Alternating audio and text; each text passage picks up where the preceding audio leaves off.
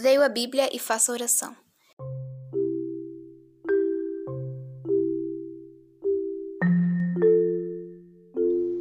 Leio a Bíblia. Sonda-me, ó Deus, e conhece o meu coração.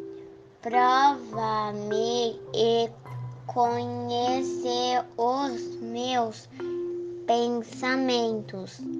Salmo 139, 23. Faço a oração.